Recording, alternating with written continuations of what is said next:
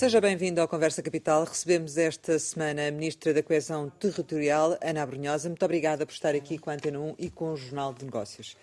Como sempre acontece, começo por lhe perguntar o que é para si neste momento capital em Portugal. Neste momento, o que é de facto mais importante no que toca à área da coesão territorial é conseguirmos eh, concluir a, eh, a, execução do quadro comunitário que temos em mão, o Portugal 2020, que ainda tem verbas interessantes para investir nos territórios, sobretudo nos territórios mais frágeis. E depois um segundo dossiê eh, que é público, que é a preparação do próximo quadro comunitário, que teve uma metodologia muito diferente neste período, que foi o maior envolvimento das regiões e das CCDRs, e, portanto, estamos também muito focados na programação e no planeamento uh, do que serão os programas operacionais regionais do próximo quadro comunitário. Simultaneamente, temos um conjunto de medidas dedicadas aos territórios do interior uh, que uh, gostaríamos de continuar a implementar e a robustecer. Vamos tentar falar um pouco de, de, tudo isso e começando precisamente pelo Portugal 2020, o que é que falta cumprir e qual é que é a dificuldade que está a existir? Nós, neste momento, temos no quadro dos programas operacionais regionais uma taxa de execução de 57% e chegaremos a final do ano cumprindo a meta 60%.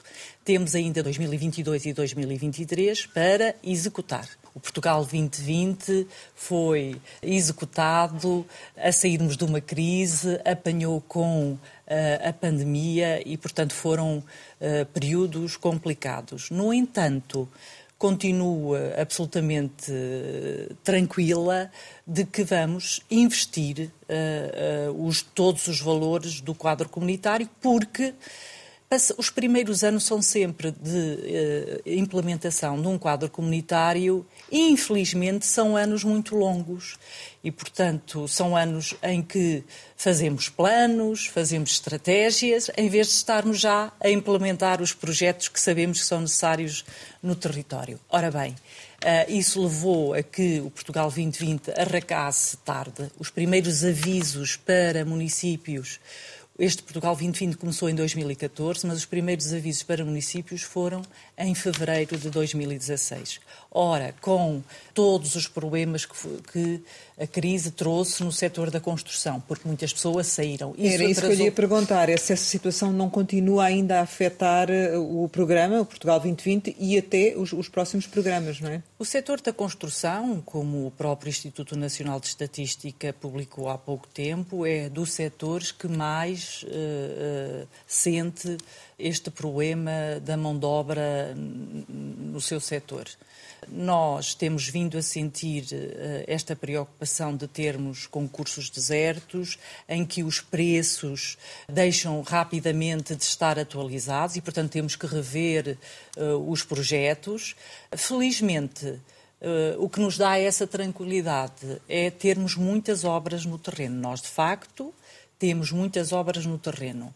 Eh, continua a ser uma preocupação trabalharmos com as empresas e trabalharmos com os autarcas no sentido de trazermos trabalhadores, porque é o que está em causa neste momento. Para Nós cumprir temos, prazos, não é? Para cumprir prazos. Uhum. Felizmente também, cada vez mais, os processos de construção são em estaleiro, uma parte da obra é feita em estaleiro e depois trazem para o terreno. Não deixa de ser, eh, com toda a verdade, uma preocupação para o país, uma preocupação para quem tem investimentos para fazer, públicos ou privados. Como já referi, uh, temos trabalhado com as empresas, temos trabalhado com as associações empresariais, que são muito importantes no sentido de uh, facilitar a entrada de pessoas uh, no território. Mas isso pode comprometer, pode chegar ao ponto de comprometer realmente esse, esse cumprir dos prazos e execução das obras ou, ou, ou não? Não, nós, não. eu não, não acredito que isso aconteça. Pode atrasar, mas há muitas obras no terreno. E também devo referir que uh, o Portugal 2030, que estamos a planear, mantém muitas das elegibilidades, ou seja, mantém muitos dos apoios que, do Portugal 2020. E, portanto, nada nos impede que, se tivermos uma escola planeada para apoiar no Portugal 2020 e que ela não se conclua, nada impede que a financiemos no Portugal 2030. Portanto, o que temos que assegurar é uma transição tranquila e rápida entre os dois quadros comunitários para não sentir como habitualmente se sente o interregno. Se fizermos isto, nós vamos conseguir, uh, digamos, colmatar alguns dos atrasos, alguns dos atrasos nas obras. Isso também no caso da ferrovia, por exemplo, que Sim. já se disse que 2023 não vai ser possível cumprir os prazos. Mas é não perdemos assim? verbas, não perdemos hum. verbas. O que interessa é que os investimentos se façam e, como sabemos, são sempre processos muito complexos.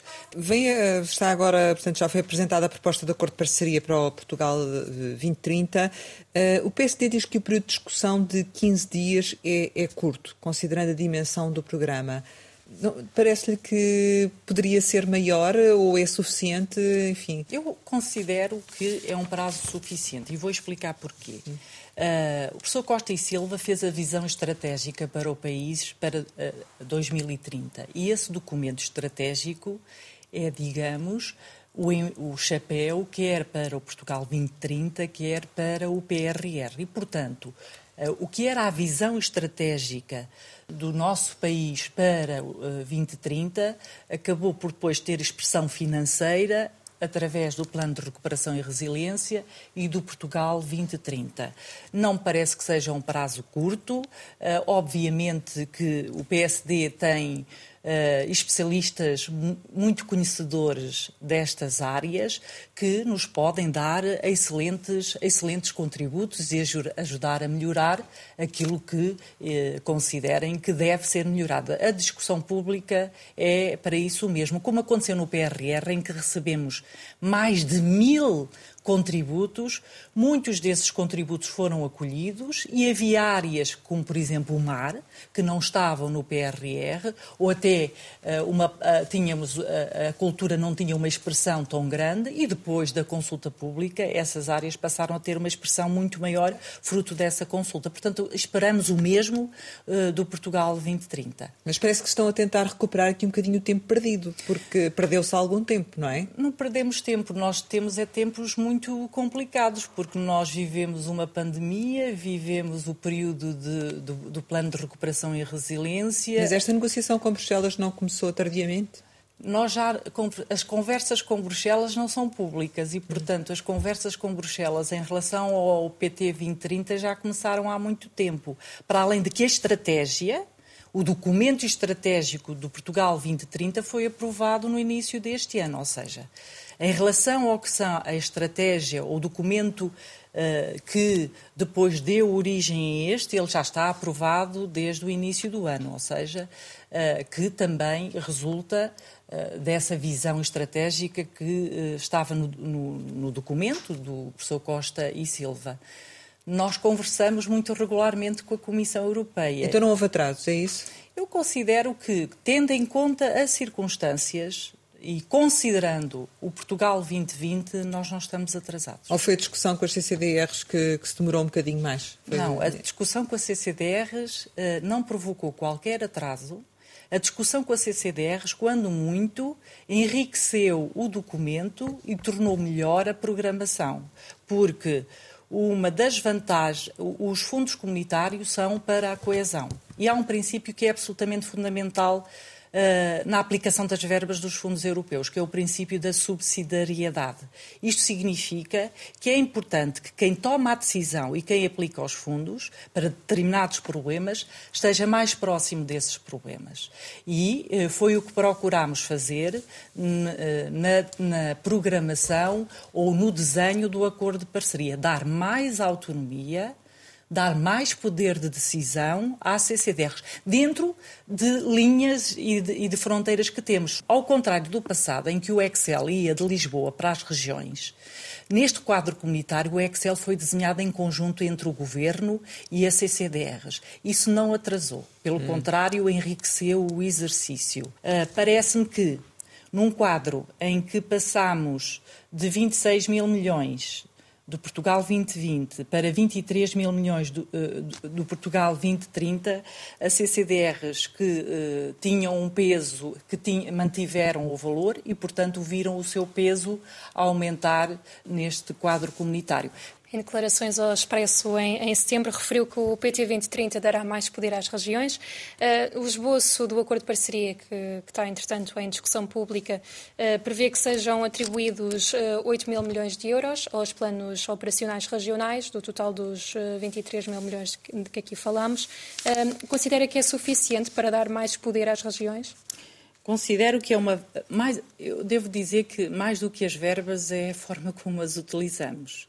Mas dentro de um quadro, como eu já referi, de diminuição de verbas do PT 2020 para o PT 2030 de quase 3 mil milhões, o valor, o peso dos programas operacionais regionais passou de 36% para 42%. Estou a falar o peso dos programas operacionais regionais, incluo aqui a Madeira e os Açores, ou seja, o peso e aqui estamos a falar de programas operacionais regionais em que a decisão está nas regiões. E houve outra, há outra diferença muito grande face, face ao passado.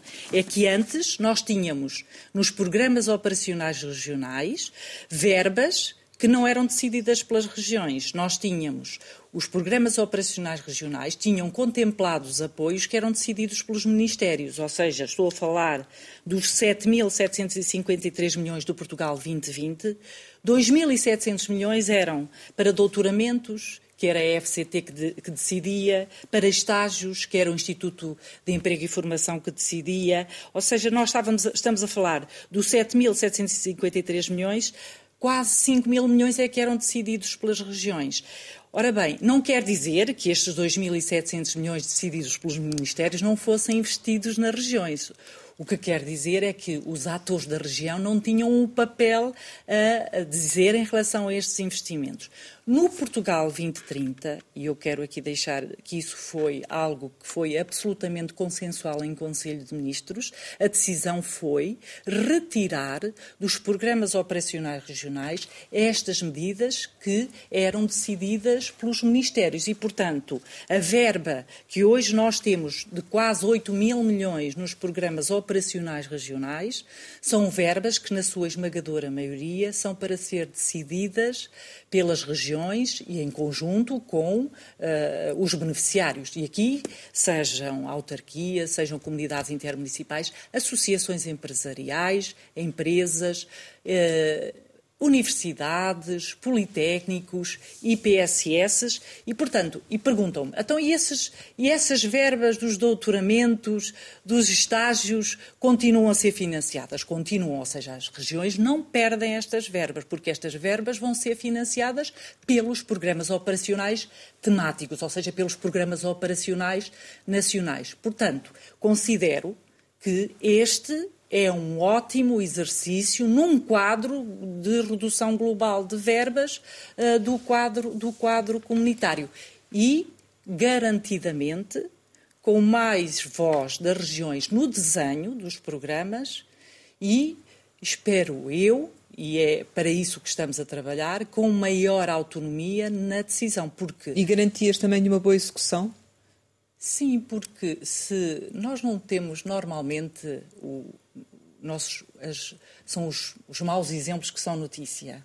Mas nós temos milhares e milhares de bons exemplos que não são Mas há uma mudança de lógica, ou ah. seja, portanto, esse reforço da, da autonomia também do, dos, dos players regionais uh, significa também que há um voto de confiança na execução tem dos mesmos, ser, não é? Tem que ser, porque nós Mas... estamos politicamente a fazer um caminho de descentralização que visa, uh, não há aqui esconder uma futura regionalização, não é de um momento para o outro que nós vamos entregar às regiões uh, mais capacidade de autonomia, mais flexibilidade na gestão dos fundos e, portanto, o que nós queremos fazer é que elas tenham essa maior autonomia.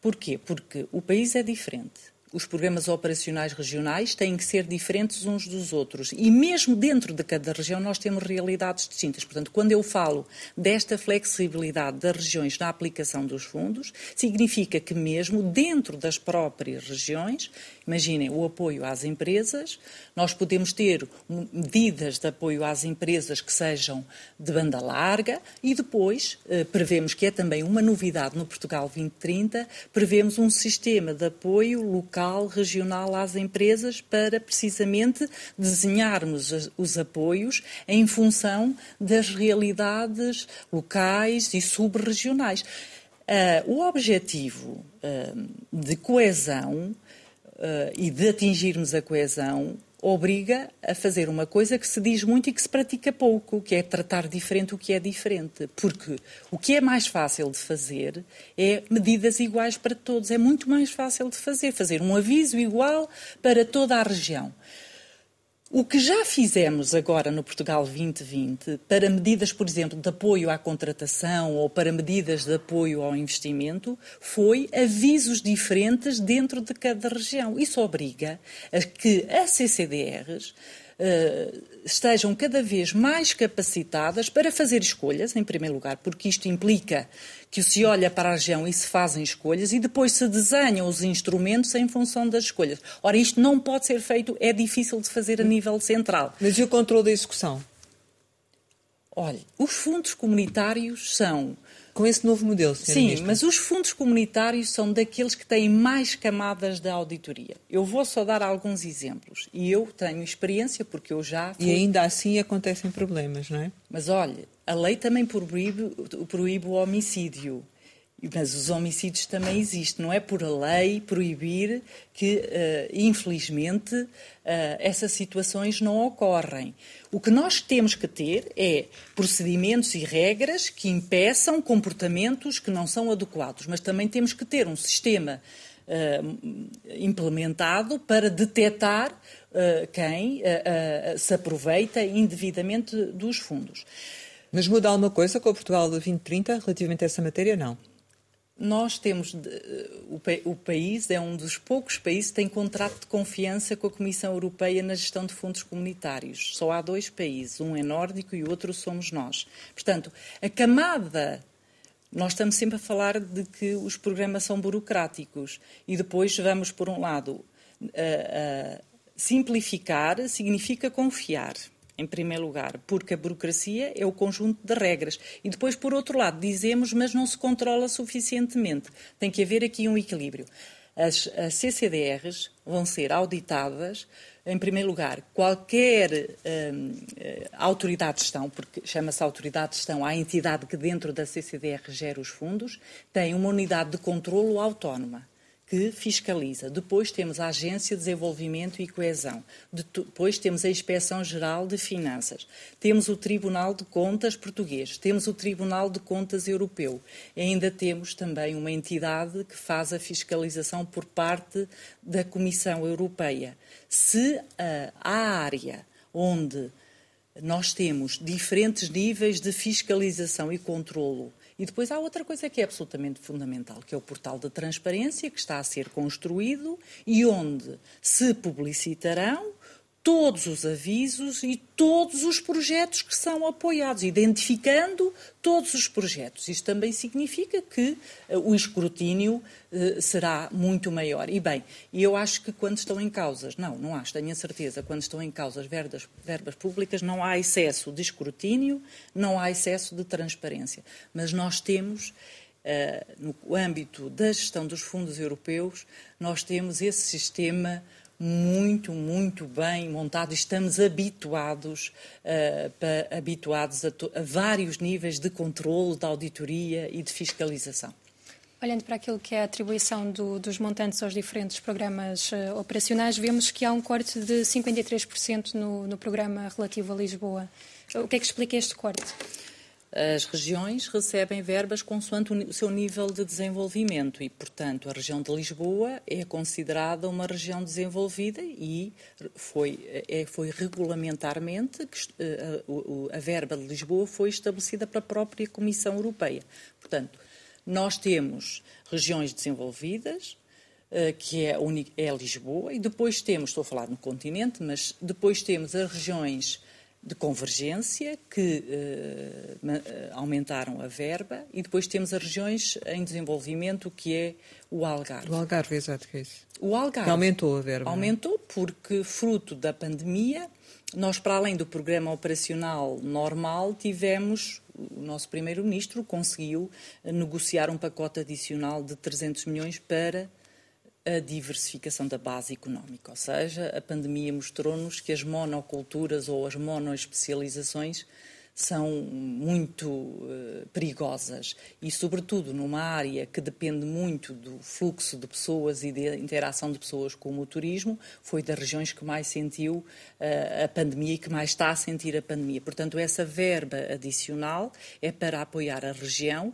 no surgimento de outras atividades económicas que já existem, para que tornar a região uh, menos dependente de um setor, que é bom, e que mas que também tem que se qualificar e valorizar mas torná-la mais resiliente no sentido de não estar, uh, do seu emprego não estar uh, todo dependente de um setor de atividade e estamos a desenvolver projetos muito ligados à área da saúde, mas também à área das energias, à área das criativas, à área das tecnologias de informação. A região do Algarve é das regiões mais procuradas por uh, altos quadros qualificados para exercerem as suas profissões num contexto de mais autonomia e de mais, uh, que é o caso dos nómadas digitais, ou seja, pessoas que exercem a sua profissão, podem estar três, quatro meses num sítio, sítio, depois gostam de passar para outros, para outros territórios. Mas também é bom que criemos as condições para os atrair e o Algarve, de facto, tem, uh, tem tido uma procura muito grande para este tipo de profissionais. Lisboa, uh, relativamente a Lisboa, uh, tinha-se falado de, do PRR, iria de certo modo compensar, portanto, essa, essa quebra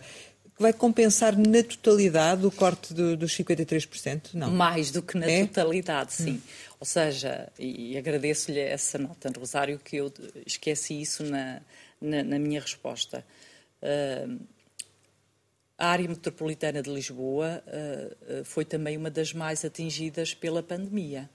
E, portanto, o Programa de Recuperação e Resiliência visava projetos eh, também estruturantes que tornem as cidades mais resilientes. Onde é que nós sentimos mais isso na área metropolitana de Lisboa? Nos transportes, porque a segurança nos transportes eh, é, um, é, algo que as pessoas sentem no seu dia a dia, na habitação, isto é, eh, é a pandemia acentuou as fragilidades que a área metropolitana já tinha em termos de habitação, quando as pessoas passaram a viver, a trabalhar e os seus filhos a ter escola dentro de casa, uh, as situações uh, são muito complexas e, portanto, vai haver um grande investimento na área da habitação, na área dos transportes e também na área social, isto é, não podemos ignorar que temos bolsas de pobreza na área metropolitana de Lisboa e, portanto, as verbas do Programa de Recuperação e Resiliência, e bem, são precisamente para estas áreas uh, o, o, combate ao insucesso escolar, o, o, o apoio para, uh, para projetos sociais nestas bolsas de pobreza, para os transportes, para a habitação, somado todo junto, dá certamente um valor muito maior do que aquele que o, que o, que o Programa Operacional Regional de Lisboa tem mas as verbas do Programa Operacional Regional de Lisboa são fundamentais para complementar também estas iniciativas e é muito importante que a CCDR de, de, Lisboa esteja também envolvida na aplicação destas verbas do Plano de Recuperação e Resiliência, para garantir coesão também dentro da própria área metropolitana na atribuição destas verbas e para garantir também a complementaridade e a sinergia das verbas do Programa de Recuperação e Resiliência e do Programa Operacional Regional, porque o território é só um e nós temos que maximizar o que são as sinergias e as complementaridades dos apoios destes, destes, dois, destes dois programas. Mas este corte de verbas em Lisboa que está previsto no, no PT 2030 pode também afetar, sobre regiões como, por exemplo, a de Setúbal, que já têm sido penalizadas no, no acesso aos fundos de coesão? A região de Setúbal está dentro de uma região desenvolvida e, portanto, estas verbas são para toda a área metropolitana de Lisboa. O que é que fizemos? O que, é que é, o que é que acontece? Tem menos verbas, Lisboa, e tem uma taxa de financiamento menor, que é de 40%. O que é que podemos fazer? E o fizemos no passado na Península de Setúbal. Esta taxa de 40% é uma taxa média. Portanto, significa que, em algumas áreas, nós podemos dar apoios de 60%, e depois uh, têm é que ser depois compensados uh, com apoios menores noutras áreas. Foi isso que fizemos nos apoios às empresas. E bem, uh, verificamos até com a Associação Empresarial, com o próprio Politécnico de Setúbal, que tem tido ali também um grande, um grande dinamismo, e é isso que também procuraremos fazer, fazer neste quadro comunitário.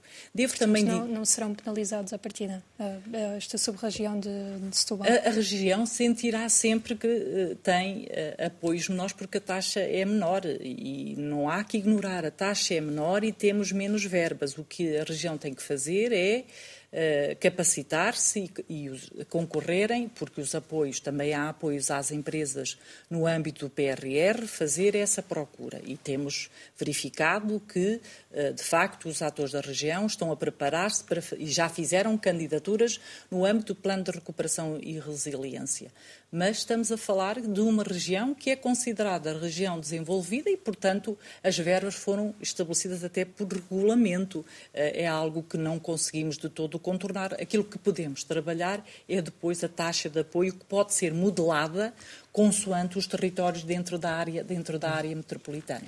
Eh, de, de alguma forma, o, o governo não Considera que continua a ter legitimidade para avançar neste processo do Portugal 2030, apesar de, de, de vamos ter a dissolução do Parlamento?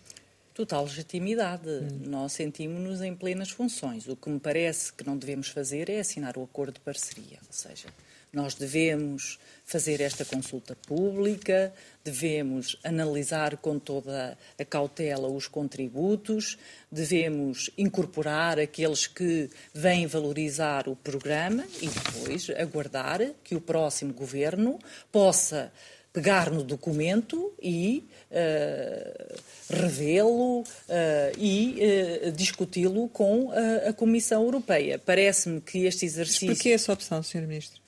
Parece-me que, estando tão perto das eleições, não é? as eleições estão aí à porta, o próximo governo deve ter a, a legitimidade também de olhar para o documento e ver se quer fazer mudanças uh, no documento. Parece-me que é um documento muito, minha opinião é que é um documento muito equilibrado, é um documento que põe as verbas nas prioridades certas, no apoio às empresas, no apoio à, à, à inovação.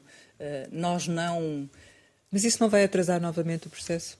Nós, neste momento, uh, por exemplo, por, por, falar no apoio às empresas, nós acabamos de fechar um aviso para as empresas, onde a procura foi extraordinária. E, portanto, o normal é abrirmos um aviso no, em meados do próximo ano. E, portanto, se em fevereiro o próximo governo pegar no documento e o quiser rever, penso que só é legítimo, é da democracia. A democracia tem isto e nós temos que aceitar. Penso que não atrasará significativamente, tendo em conta que acabamos de fechar um programa e ainda estamos uh, a executar outro programa que está longe de ser concluído. Eu acabei de dizer que à data de hoje, a taxa de execução dos programas operacionais regionais, ou no fim do ano, será de 60%, 61%. Portanto, significa que nós ainda temos 40 pontos percentuais do, dos PO regionais para executar em 2022 e 2023.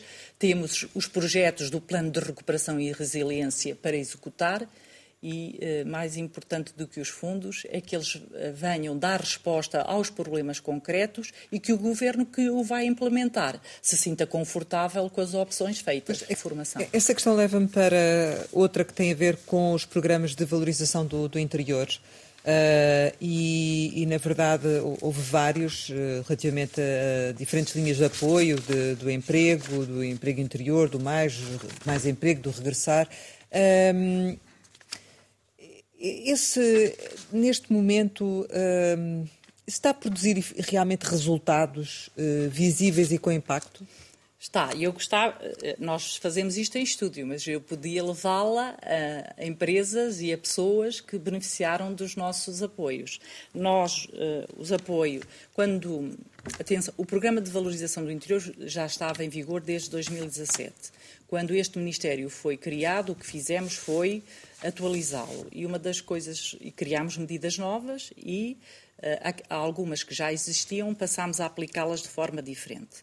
Uh, aquelas que já existiam e que passámos a aplicá-las de forma di diferente foram as medidas de apoio ao investimento, que eram aqueles avisos para as empresas inovarem, fazerem investimentos, o que fizemos foi abrimos avisos só para territórios do interior dedicados e abertos todo o ano, aquilo que nós chamamos em contínuo, ou seja, as empresas dos territórios do interior sabiam que aqueles apoios eram para elas, estavam abertos todo o ano, depois tínhamos datas de corte para analisar as candidaturas que entretanto tinham entrado e isso resultou muito.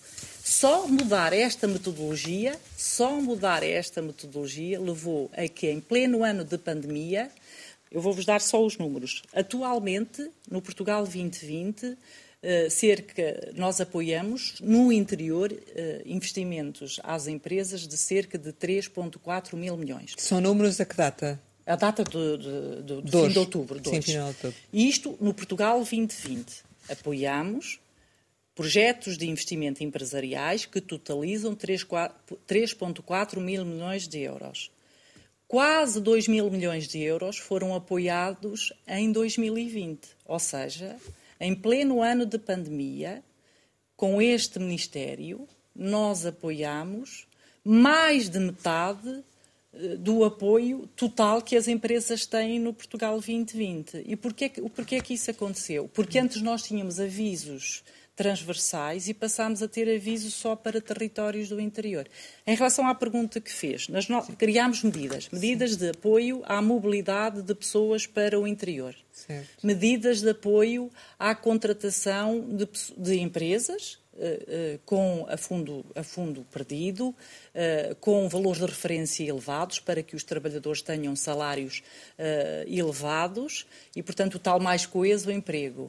Uh, só através destas medidas nós já apoiamos cerca de 5 mil pessoas, ou seja, nós estamos a falar de uh, apoios à mobilidade, de apoios ao regresso de imigrantes e de apoios às empresas ou às pessoas que queiram constituir o seu próprio negócio uh, e em relação a estes apoios, nós estamos a falar uh, de cerca de 5 mil pessoas. Isso números de outubro também? Também. E, certo. E, e isso em empresas, em número de investimento? No âmbito do Portugal 2020, apoiámos 8.700 empresas para um investimento de 3,4 mil milhões de euros. O que eu lhe queria dizer é que nós mudámos a metodologia e destes 3,4 mil milhões de euros, mais de metade foram aprovados em ano de pandemia. E porquê? Estamos absolutamente convencidos, porque foi que por termos aberto um aviso só para os territórios do interior. Portanto, só as empresas do interior ou as empresas que queriam fazer investimentos no interior é que beneficiavam deste apoio. E, portanto, a procura, mesmo em ano de pandemia, foi extraordinária. O que significa... Vou dar outro exemplo. Considera esse valor extraordinário? Considero um valor muito bom em ano de pandemia. Eh, no caso das medidas de apoio à contratação, nós abrimos a medida com 90 milhões, a procura foi de 600 milhões. Ou seja, foi uma procura que revelou duas coisas: que a medida era adequada às necessidades do território e que o território não está morto, que o território, se tiver oportunidades, se tiver incentivos e se for olhado tendo em conta as suas especificidades e a sua realidade, é isso que nós devemos fazer em coesão. Coesão é isto. Nós, muitas das vezes, na política pública, dizemos não deixar ninguém para trás, tratar diferente o que é diferente. Depois, na operacionalização, temos que concretizar isto. E isso é que eu lhe levava a perguntar-lhe se é preciso, ou se, do seu ponto de vista, agora que já tem alguma experiência do que aconteceu no terreno, de melhorar esses incentivos, ou seja, a criar ou criar outro tipo de incentivos. Nós vimos aquelas medidas que tiveram muita procura Ou seja, estas medidas que acabei de falar, que se complementam, apoio ao investimento, apoio à contratação, apoio à valorização das instituições de ensino superior, apoio às associações empresariais. É um conjunto completo, integrado de apoios verificámos pela procura que temos que manter estes apoios. E o que temos, o que estes, estes dois anos de governação nos mostraram, apesar de terem sido praticamente todos em pandemia, é que temos que robustecer estes apoios e que temos que procurar outras soluções inovadoras para os territórios. E quantos funcionários públicos acaderiram este programa de fixação no interior? Neste momento, eh, já são dados de setembro, que eu não atualizei, 150, 150 trabalhadores, sobretudo técnicos superiores, mostraram disponibilidade para aderir ao programa. E, eh, como sabem, nós, eh, uma das últimas coisas que fizemos foi uma rede de espaços de teletrabalho no interior, que hoje tem 88 espaços de teletrabalho. E esses trabalhadores da administração pública podem usar gratuitamente esses espaços de teletrabalho. A rede tem vindo a aumentar, nós hoje temos temos 88, mas quando uhum. formalizarmos a adesão de novos, de novos espaços, rapidamente ultrapassaremos 100 espaços de teletrabalho em territórios do interior a funcionar com condições para as pessoas que são daqueles territórios lá trabalharem também ou que outras pessoas queiram ir viver para lá. O impacto destes investimentos, o impacto da ida de 10 pessoas, por exemplo, para a Covilhã, num laboratório colaborativo, pessoas que são de, outro, de, outro, de vários países e que trouxeram as suas famílias, esse impacto vai sentir-se. E, e qual, qual, é o investimento em carteira? Tem, tem ideias? Nós, nos sistemas de incentivos, que são os apoios às empresas, nós temos apoiadas uh, 50.700 empresas apoio para fazer investimentos inovadores, apoio para uh, certifica fazer certificações de qualidade, apoio para marketing digital, todas essas áreas que a tornam mais apoios à internacionalização. Estes apoios implicam um investimento de mais de 13,5 mil milhões de euros. Neste momento, a taxa de execução, ou seja, a taxa de concretização destes apoios é de 55%. Ou seja, nós temos aqui ainda um conjunto de eh, investimentos, eh, de aprovações que as empresas estão a fazer vão e acontecer vão... nos próximos claro, meses. Claro, claro. Certo. E... Estamos quase no final, mas há aqui algumas questões que queríamos expor Bem. também, na medida do possível, pedia eh, a sua capacidade de síntese. Uma delas tem a ver com a questão da exploração de lítio. Isto, sob o ponto de vista da coesão, não pode ser perigoso o que está a acontecer? Não considero perigoso na medida em que uh, uh, essas, essas concessões só, serão, só, só virarão a explorações depois dos estudos de impacto ambiental. E, portanto, os estudos de impacto ambiental têm que cautelar as preocupações das pessoas e dos autarcas das populações. Das uhum. populações. E, portanto, nesses estudos de impacto ambiental, essas preocupações terão que ser analisadas. Parece-me que todo o mundo hoje uh, necessita de lítio, não é? Nós temos o lítio presente nos, nos pequenos instrumentos que utilizamos. Há que garantir, de facto, que as preocupações das pessoas são acauteladas e há que garantir, sobretudo, uma coisa, da minha perspectiva e do ponto de vista da coesão territorial é que não é uma simples, é, não é só ir buscar recursos aos territórios. Eu acho que parte das preocupações das pessoas ficariam acauteladas se lhes dessemos a tranquilidade de que são usados os recursos, mas que a, transformação e a, e a, parte de maior valor acrescentado desta atividade é feita nos territórios e que cria, que fixe a população e cria emprego qualificado. Temos aqui uma dúvida que tem a ver com as, as portagens no próximo ano, nas hum. ex-scouts, porque portanto, o Governo avançou com aquele desconto, desconto. Que, está, que está em prática mas para o ano há uma atualização normal das, das portagens. Uh, estas ex-escutas também vão ser abrangidas por essa atualização? Depende. A atualização não é feita em todas as vias e, portanto, se, nós temos concessionárias que têm essa, têm essa faculdade de aumentar consoante consoante a, a lei, inflação, a, lei, a inflação, a lei lhes permite. O que posso garantir é que os descontos que tínhamos em 2021 se vão manter em 2022. Isso já é algo podia. Mesmo sem orçamento? Sim. Não há o problema do orçamento ter sido chumbado neste caso? Os não, descontos não, porque nós já estávamos a aplicar os descontos. Portanto, o que lhe posso garantir é que nós temos condições de continuar a aplicar em 2022 os descontos que tínhamos em 2021. Eu acho que isso do mais legítimo que estes territórios podem ter. Não é? Mas isso não invalida então que possa existir ou não aquela atualização? Não, não, isso faz parte de. está no contrato das concessionárias e, portanto, elas têm essa possibilidade de fazerem os aumentos de acordo com o que a legislação permite. Isso Mas... é algo onde o governo nem se pode imiscuir. Onde se pode imiscuir já o fez, que foi fazer descontos nas portagens, e o que pode fazer é manter para 2022 os descontos que fez em 2021. Há outra questão que tem a ver com a questão do leilão 5G, Sim. e que a Sra. Ministra já disse que a, que a opção do Governo uh, será para uh, aproveitar essas verbas do leilão para a construção das estradas. Não faria mais sentido aproveitar essas verbas numa área idêntica, imagino, por exemplo, na digitalização? Também vai ou... ser aproveitado. Sim. O que é que aconteceu? Nós tínhamos um conjunto de estradas no plano de recuperação e resiliência, que eram estradas que nós tínhamos para o interior. E, portanto, essas estradas foram uh, retiradas do Plano de Recuperação e Resiliência. E, portanto, vão ser apo apoiadas através do Orçamento do Estado, ou seja, na, na, resolução do Conselho de Ministros está através das receitas do 5G, mas nós vamos apoiá-las. Acontece que nós temos uma verba no, nos programas operacionais regionais de cerca de 150 milhões de euros para a conectividade digital dos territórios do interior. Portanto, nós o que estamos neste momento em fase avançada com, de trabalho com a Anacom e com as operadoras é fazer o levantamento de todas as zonas brancas, é preparar o caderno de encargos para dotar o país de conectividade digital uh, fixa e móvel uh, uh, em todo o território usando verbas do PT 2030, dos programas operacionais regionais, 150 mil euros, usando receitas do 5G, e claro que a, a operadora, os operadores que depois ganharem os concursos também vão ter que fazer uma parte desse investimento.